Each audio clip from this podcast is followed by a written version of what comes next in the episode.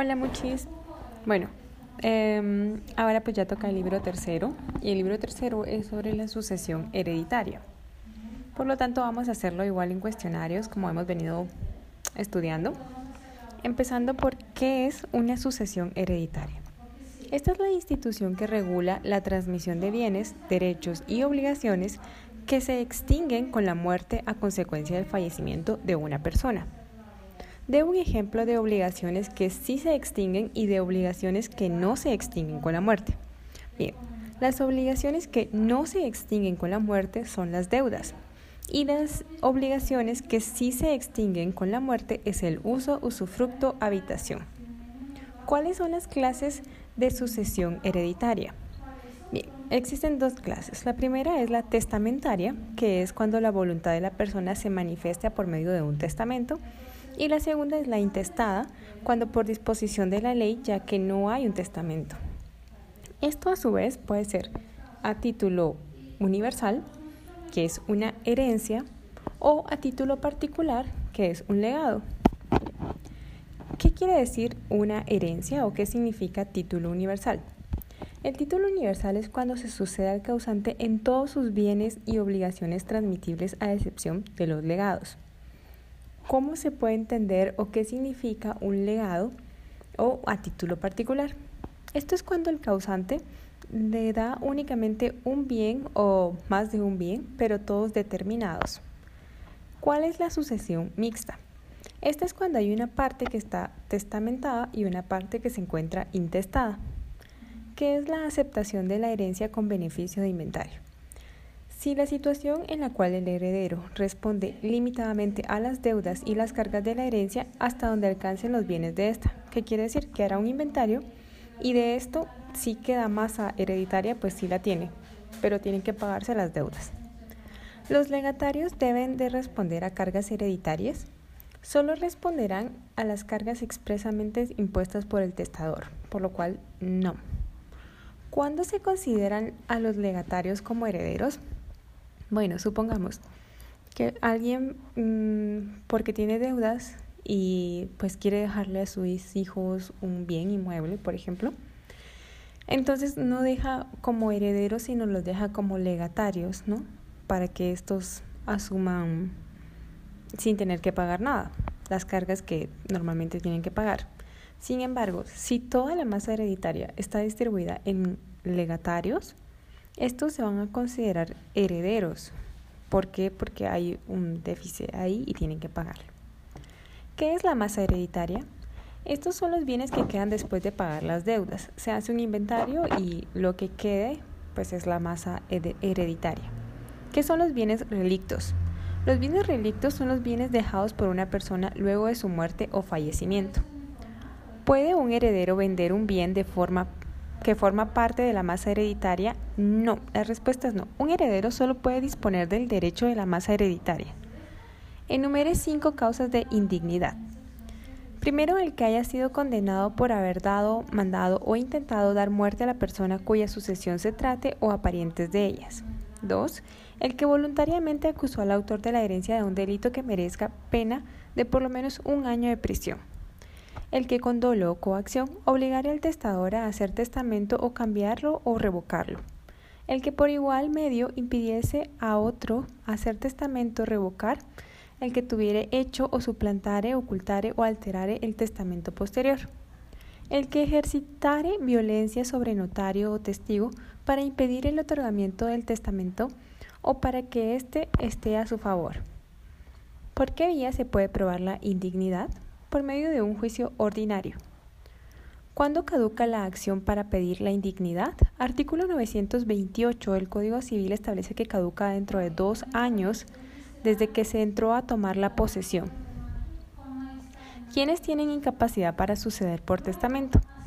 Los ministros de culto, a menos que sean parientes, los médicos que hubieran asistido al testador en su última enfermedad si falleciera de esta, salvo que sean parientes, el notario que autorice el testamento y sus parientes y los testigos instrumentales, el tutor o protutor o los parientes de ellos, si se hubiera aprobado las cuentas de la tutela a no ser que fueran parientes del pupilo. Las instituciones extranjeras, cualquiera que sea su finalidad. ¿Qué es el derecho de representación hereditaria? Es el derecho que tienen los descendientes de una persona para heredar en lugar de ella en los casos de que haya muerto, ha renunciado o tiene causa de indignidad. ¿En qué casos hay derechos de representación hereditaria? Primero, si una persona hubiese muerto antes de que el causante. Segundo, cuando el heredero renuncia a la herencia. Y por último, cuando una persona pierde la herencia por causa de indignidad. ¿Quiénes tendrán derecho a la representación? Los descendientes tendrán derecho a heredar en forma de representación al repudiado o al excluido. ¿Cuándo se podrá realizar la representación en herencia testamentaria? La representación en caso de testamento solo se efectuará cuando los herederos y legatarios sean parientes del testador. ¿Qué significa heredar por cabeza? Heredar por cabeza es heredar directamente o por derecho propio. ¿Qué significa heredar por estirpe?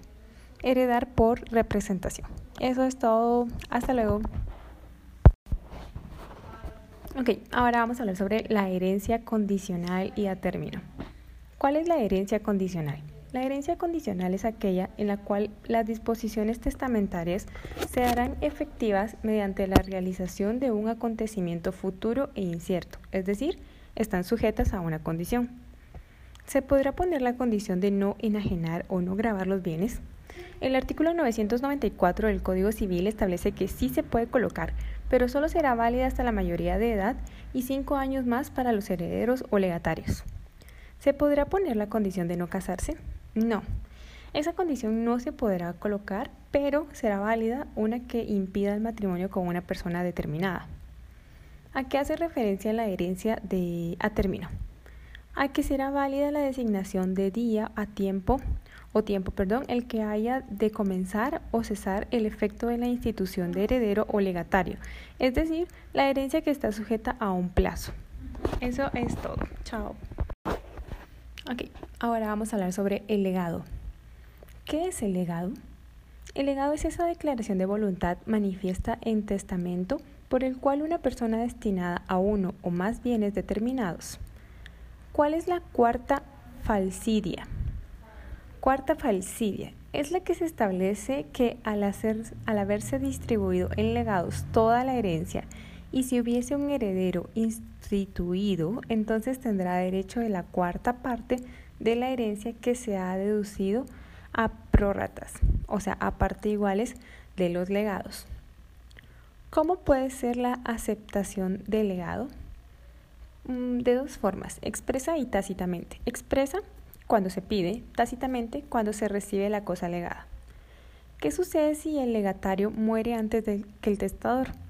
El legatario que muera antes de que el testador no adquiere derecho alguno al legado ni lo transmite a sus herederos, o no sé que a no ser que estos hayan sido llamados igualmente por el testador.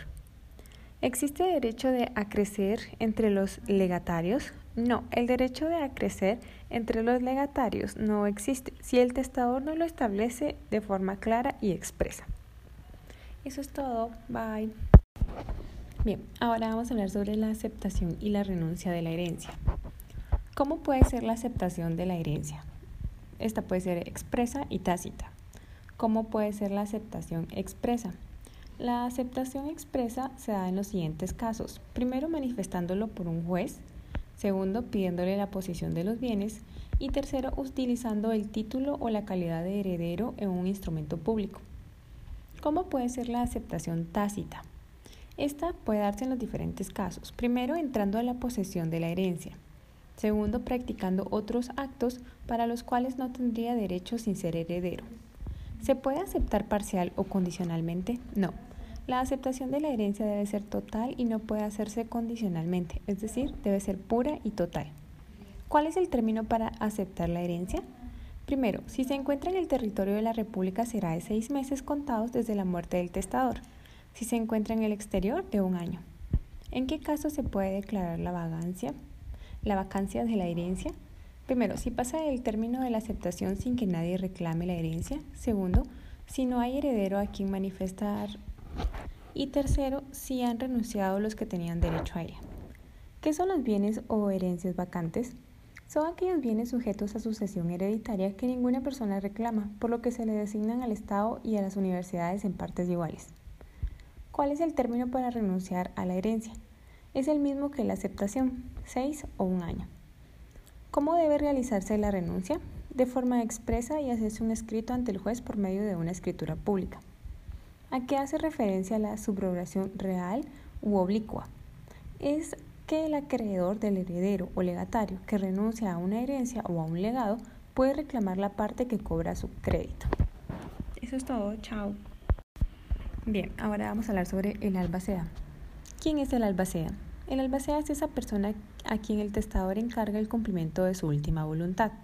¿Con qué otros nombres se conoce al albacea? Por aguacil, albacea o ejecutor del testamento. ¿Qué facultades tienen los albaceas? tendrán todas las facultades que expresamente le ha conferido el testador y no sean conferidas a las leyes. Además, las siguientes, disponer y pagar los funerales, hacer gestiones para la seguridad de los bienes, hacer inventarios, pagar deudas y legados, administrar los bienes. ¿Cuáles son las clases de albacea? Albacea voluntario y judicial. El voluntario es esa persona a quien el testador encarga el cumplimiento de la voluntad y lo acepta. El judicial es la persona nombrada por un juez. ¿En qué caso se nombrará un albacea judicial? Solamente en los casos de renuncia, remoción o falta del que estaba nombrado en el testamento cuando así lo pidieren los herederos instituidos. ¿A quién le incumbe el cumplimiento de la voluntad del testador si no se dejó instituido un albacea? A los herederos. ¿Existe obligación de aceptar el cargo de albacea? No, ninguno está obligado a aceptar el cargo. ¿Se puede transmitir el cargo de albacea? El, cargo de albacea es personal y no puede ser transmitido ni sustituirse por otros. ¿Con qué requisitos debe contar un albacea? Primero, haber cumplido más de 18 años. Segundo, poder legalmente administrar bienes. Tercero, no ser incapaz de adquirir títulos de la herencia. Cuarto, no estar en actual servicio de funciones judiciales o de la Procuraduría General de la Nación. ¿Cuáles son los plazos del albaceazgo? es de un año, salvo prórroga que será por un año más. Si transcurrida la prórroga no se hubiese cumplido o dado la voluntad del testador, podrá el juez conceder otra por un tiempo necesario. ¿Puede haber prórroga en el plazo del albaceazgo? La ley establece que si el testador quisiere ampliar el plazo legal, deberá señalar expresamente en la prórroga. Si no lo hubiese señalado, se entenderá prorrogado el plazo por un año. Si transcurrido esa prórroga no se hubiese todavía cumplido la voluntad del testador, podrá el juez conceder otra por un tiempo que fuera necesario atendida las circunstancias del caso. ¿Cuándo termina el cargo del albaceazgo? Primero por la muerte, segundo por la imposibilidad, tercero por la renuncia o remoción y último por el vencimiento del término señalado por el testador y la ley o los interesados. Eso es todo.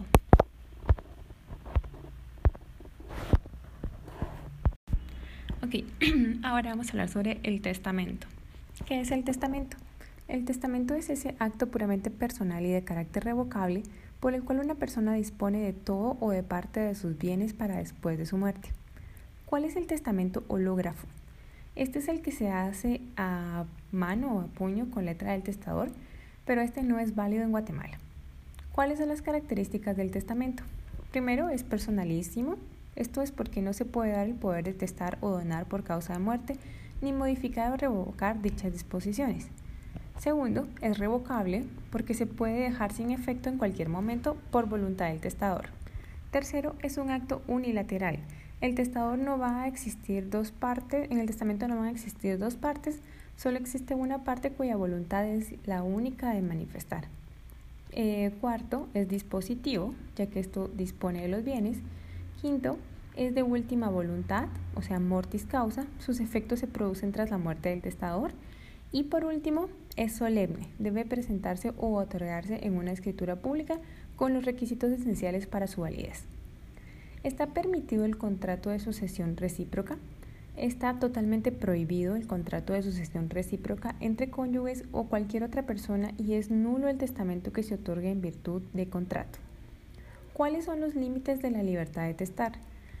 La libertad de testar solo tiene por límites el derecho de algunas personas que tienen a ser alimentadas, pues el heredero tiene que darle al menor e incapaz los alimentos. ¿Cuáles son las clases de hijos?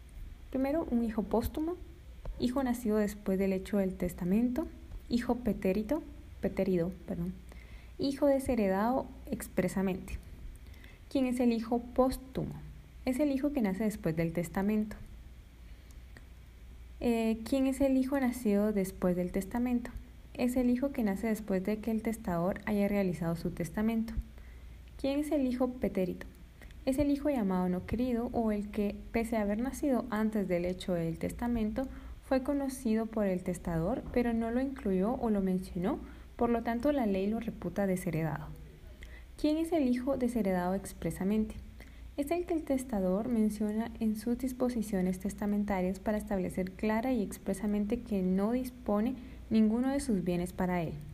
¿A qué parte tendrá el derecho el hijo póstumo o el nacido después del hecho del testamento si no hubiese sido desheredado de manera expresa y el testador hubiese distribuido igualmente sus bienes entre los hijos? Este tendrá derecho a una parte de la herencia equivalente a la porción que le corresponda si toda la herencia se hubiese repartido en partes iguales.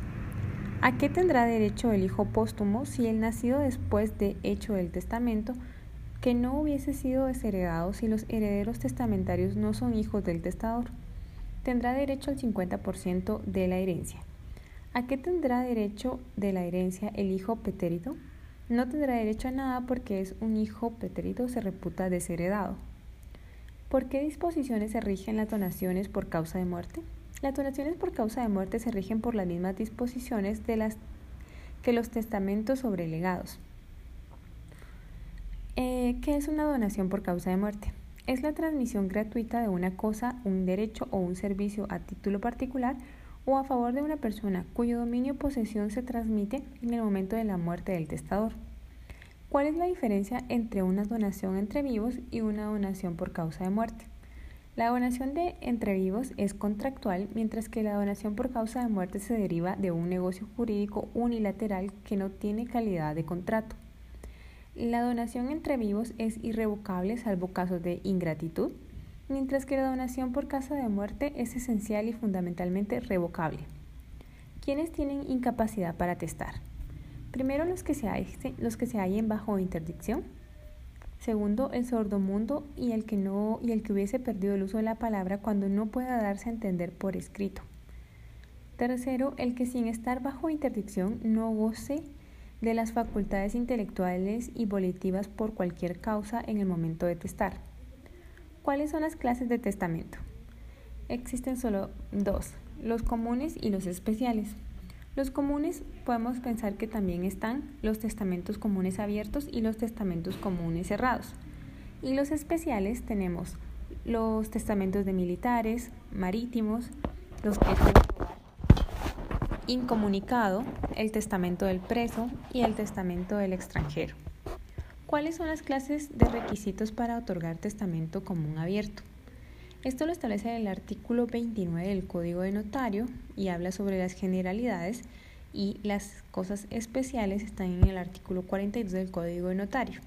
Entre ellas está la hora y sitio, nacionalidad del testador, presencia de dos testigos instrumentales, fe de capacidad mental del testador a juicio del notario, que el testador exprese por sí mismo su voluntad, que el testamento se lea clara y distintamente por el testador o la persona que elija y se averigüe al fin.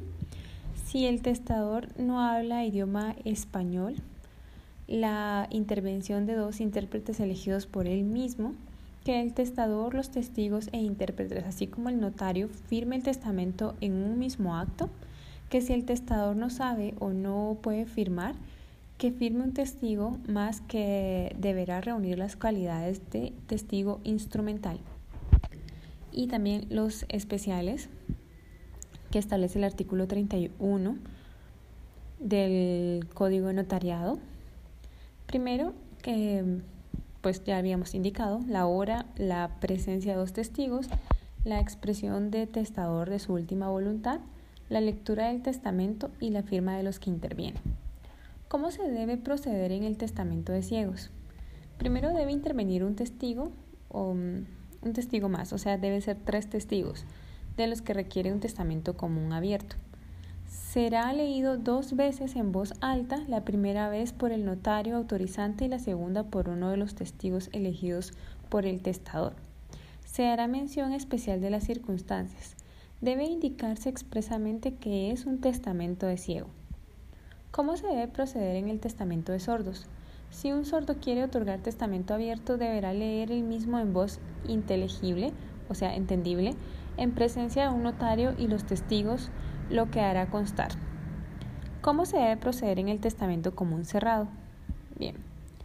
Primero el testador hará con puño y letra el testamento y lo pondrá dentro de una cubierta cerrada con el objeto de que éste no pueda extraerse sin romper dicha cubierta.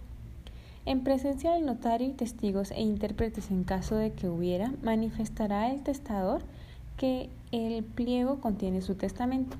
El notario extenderá sobre la cubierta del testamento el acta de su otorgamiento que dará fe de haberse observado las formalidades legales. El acta pagará 10 quetzales de timbre notarial y 50 de timbre fiscal por hoja. Por ser acta notarial y de tarifa especial por ser un testamento cerrado, pagará 200 quetzales de timbres fiscales. Se hará la transcripción del acta en el protocolo de cargo del notario y será firmado por todos los que intervinieron en el acto. ¿Cómo podrá ser la conservación del testamento común cerrado? Primero, el testador lo pondrá o lo podrá conservar en su poder. Segundo, podrá encomendar su guardia a una persona de confianza. Y tercero, podrá depositarlo en poder del notario. ¿A quién se deberá presentar el testamento común cerrado cuando el fallecimiento perdón, cuando se dé el fallecimiento del testador y en cuánto tiempo. El notario o la persona que tenga en su poder el testamento común cerrado deberá presentarlo al juez competente luego de que sepa el fallecimiento del testador a más tardar de 10 días, bajo pena de responder en los daños y perjuicios. Al momento de abrir el testamento cerrado por el juez, ¿qué se ordenará realizar? Protocolizarlo, para que después se pueda realizar ya el proceso sucesorio testamentario. ¿Qué testamentos especiales existen? Primero el del militar, el marítimo, el del lugar incomunicado, el del preso y el del extranjero. ¿Cómo se puede proceder en el testamento militar? Lo otorgarán los militares en campaña y demás individuos empleados en el ejército. Lo otorgarán ante un oficial bajo cuyo mando se encuentre en presencia de dos testigos. ¿Cómo se podrá proceder en el testamento marítimo? Primero, si el buque es de guerra, se otorgará ante el contador o ante el que haga sus veces, ante dos testigos que sepan leer y escribir, que vean y entiendan a el testador. El comandante de la nave dará su visto bueno. Si el buque es mercante, se otorgará ante el capitán o al que haga sus veces, ante dos testigos que sepan leer y escribir, que vean y entiendan al testador. ¿Cómo se procede en el testamento del lugar incomunicado? Los que estén en lugar incomunicado por motivo de epidemia podrán testar ante un juez local, en presencia de dos testigos. ¿Cómo se procede en el testamento del preso? El testador que se halle preso podrá, en caso de necesidad, otorgar su testamento ante un jefe de prisión donde se encuentre, pudiendo ser testigo los demás presos. ¿Cómo se podrá proceder en el testamento en el extranjero? Un guatemalteco que se halle en el extranjero podrá testar sujetándose a las normas establecidas por las leyes del país en el que se halle. ¿Cuándo serán válidos los testamentos especiales? Solo son válidos si el testador muere durante la situación que dio origen al testamento especial o dentro de los 90 días posteriores a, a la cesación de ella. ¿Cuáles son los requisitos que debe cumplir la revocación del testamento? El testamento que no puede ser que puede ser revocado en todo ni en parte, sino con las solemnidades necesarias para testar. ¿Qué es la revocación de la sucesión testamentaria? es un acto unilateral por el que el testador deja sin efecto el testamento anterior. ¿Cuáles son las clases de revocación? Y explique cada una de ellas. Primero la expresa. Se manifiesta explícita al testador donde deja sin efecto una disposición testamentaria anterior. El testador lo dispone en una cláusula expresamente que deja sin efecto. Tácita. Todo testamento queda revocado por el otorgamiento de otro posterior. Y presunta, si se da el caso de que el testador enajena todo o parte de la cosa dejada en el testamento. ¿Cuándo es nulo el testamento común abierto? Es nulo el testamento que se otorgue sin las observancias de las solemnidades especiales por la ley. ¿Cuándo es nulo el testamento común cerrado? Es nulo el testamento que se otorgue sin las observancias de las solemnidades esenciales que establece la ley y cuando apareciera rota la plica que lo contiene. ¿Por qué vía se puede plantear la nulidad? Por medio de un juicio ordinario de nulidad absoluta.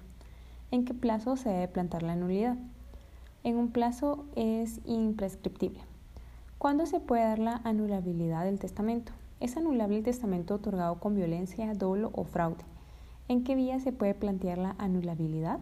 Por medio de un juicio ordinario de nulidad relativa. ¿Qué sucede si el testamento posterior fuere declarado nulo o falso? Subsistirá el testamento anterior. Eso es todo el testamento.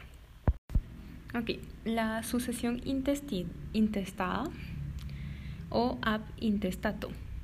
¿En qué casos tiene lugar la sucesión intestada? Cuando no hay testamento, primero, y cuando el testador ha dejado de disponer de alguno o algunos de sus bienes. En este caso sería una mixta. ¿Cuál es el orden de la sucesión intestada? Primer lugar, los hijos, el cónyuge que no tenga derecho a gananciales, quienes heredan en partes iguales.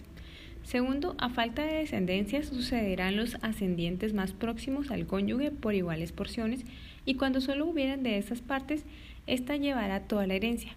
A falta de los llamados a suceder, sucederán los parientes colaterales hasta el último, perdón, hasta el cuarto grado. Partición de la herencia. ¿Se puede obligar a los herederos a la proindivisión? No. A ningún coheredero puede obligarse a permanecer proindiviso de los bienes hereditarios, ni aun por orden expresa del testador. ¿De qué manera se divide la parte de la herencia? Se divide como mejor les parezca sin necesidad de intervención judicial. Em, si en un caso no llegaran a un acuerdo, se procede de forma judicial. ¿Cuáles son los efectos de la partición? La partición confiere a los coherederos la propiedad exclusiva de los bienes que les hayan sido adjudicados. Y eso es todo de la herencia, o sea, del libro 3. Este pues también está en los cuestionarios.